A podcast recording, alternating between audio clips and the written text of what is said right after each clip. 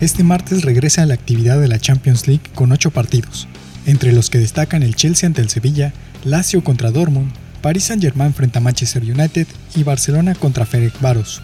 Estos compromisos cubrirán la primera jornada de la fase de grupos. En otras noticias, los Rays confirmaron sus primeros dos abridores para la Serie Mundial ante los Dodgers. Este martes iniciará el juego el lanzador derecho Tyler Glasnow, mientras que el miércoles Blake Snell subirá la lomita para el juego 2. Debido al rebrote de casos por coronavirus en Francia, las autoridades decidieron que el Masters 1000 de París se jugará sin público. Como parte del protocolo sanitario, los tenistas se hospedarán en el mismo hotel en el que estuvieron durante el Grand Slam Roland Garros en septiembre pasado.